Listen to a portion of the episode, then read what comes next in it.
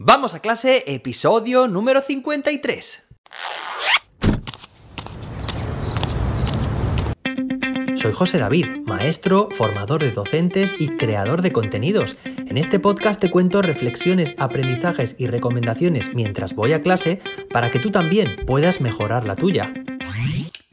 Hoy es miércoles día 30 de marzo, es decir, 3-0 del 03 de 2022. Hoy celebramos el Día Internacional de las Trabajadoras del Hogar y como veis hoy estoy muy contento. ¿Por qué? Porque pues prácticamente he recuperado ya mi voz y esto me alivia mucho después de la que ya sabes que he pasado estos días atrás.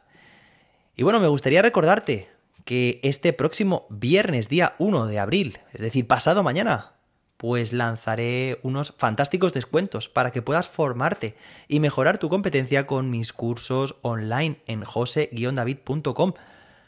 Este próximo viernes te lo contaré aquí en primicia, en este podcast, cuáles son estos descuentos. Hay muchos docentes y muchas docentes que ya han mostrado su interés por unirse, por apuntarse a la tercera edición del reto de 21 días en el que van a crear su propio ABP Así que a mí también me gustaría que tú te unirás a este reto. Sigue atento, sigue atenta. Y bueno, hoy estamos a miércoles, mitad de semana, y ya sabéis que los miércoles contestamos preguntas de oyentes. En este caso a través de Instagram. Me comenta Lorena Vizcaíno. Hola José David, soy Lorena del cole, de mi cole se refiere. El otro día escuchando un podcast sobre ABP me surgió una duda. En el caso de encontrarnos en cursos más bajos, ¿el producto final sería de libre elección por parte del alumnado o más bien lo dirige el docente? Muchas gracias. Bueno, pues Lorena, muchísimas gracias a ti por escuchar el podcast. Espero que te esté resultando útil, que te esté gustando, que te acompañe todos los días mientras vas al cole. Y, bueno, pues que, siga así, por muchos más, claro que sí. Y bueno, pues eh, llegada tu pregunta, pues vamos a dedicar este episodio a contestarla. En primer lugar, a ver, lo ideal es proponer al alumnado la elección del, producto final cuando éste tenga cierta experiencia y madurez trabajando, trabajando mediante esta metodología, eh, mediante ABP. Es decir, que, bueno, que inicialmente o en las primeras edades, lo ideal es que el docente pues guíe más guíe más a su alumnado, es decir, pues establezca por ciertas condiciones y elabore un plan relativamente bien definido y claro para que el alumnado pueda seguirlo sin problemas, sobre todo en estas primeras experiencias o en estas primeras edades.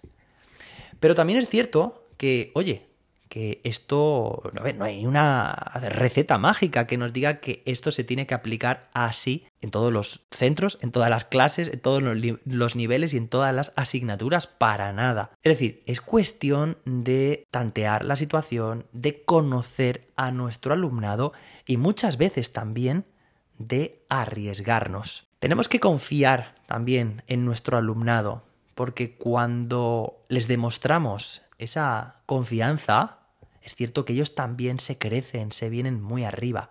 Si ellos ven que nosotros somos capaces de darles, de darles la opción, de darles posibilidades, de darles libertad, bueno, pues bien utilizada, esta libertad puede servir para, bueno, pues para crecer mucho en motivación, en responsabilidad y en madurez. Como respuesta corta, pues te diría que, a ver, que lo ideal y por regla general, pero ya te he dicho antes que depende mucho del grupo también y de, y de la actitud del docente, ¿eh? de lo arriesgado o arriesgada que quiera ser, que muchas veces quien no arriesga no gana, ya sabes. Lo ideal, yo por ejemplo, en quinto y en sexto son, bueno, pues estudiantes que ya llevan a sus espaldas varios años trabajando con esta y otras metodologías activas, tienen cierta experiencia, cierto bagaje, yo ya sé cómo se van a comportar y bueno, me siento pues muy satisfecho y muy contento de proponerles ABPs relativamente abiertos, flexibles, para que me puedan proponer ellos y ellas mismas sus propios productos finales y en formatos distintos. Recordemos que no es lo mismo el producto final, que es la solución que se quiere buscar a una situación problemática, que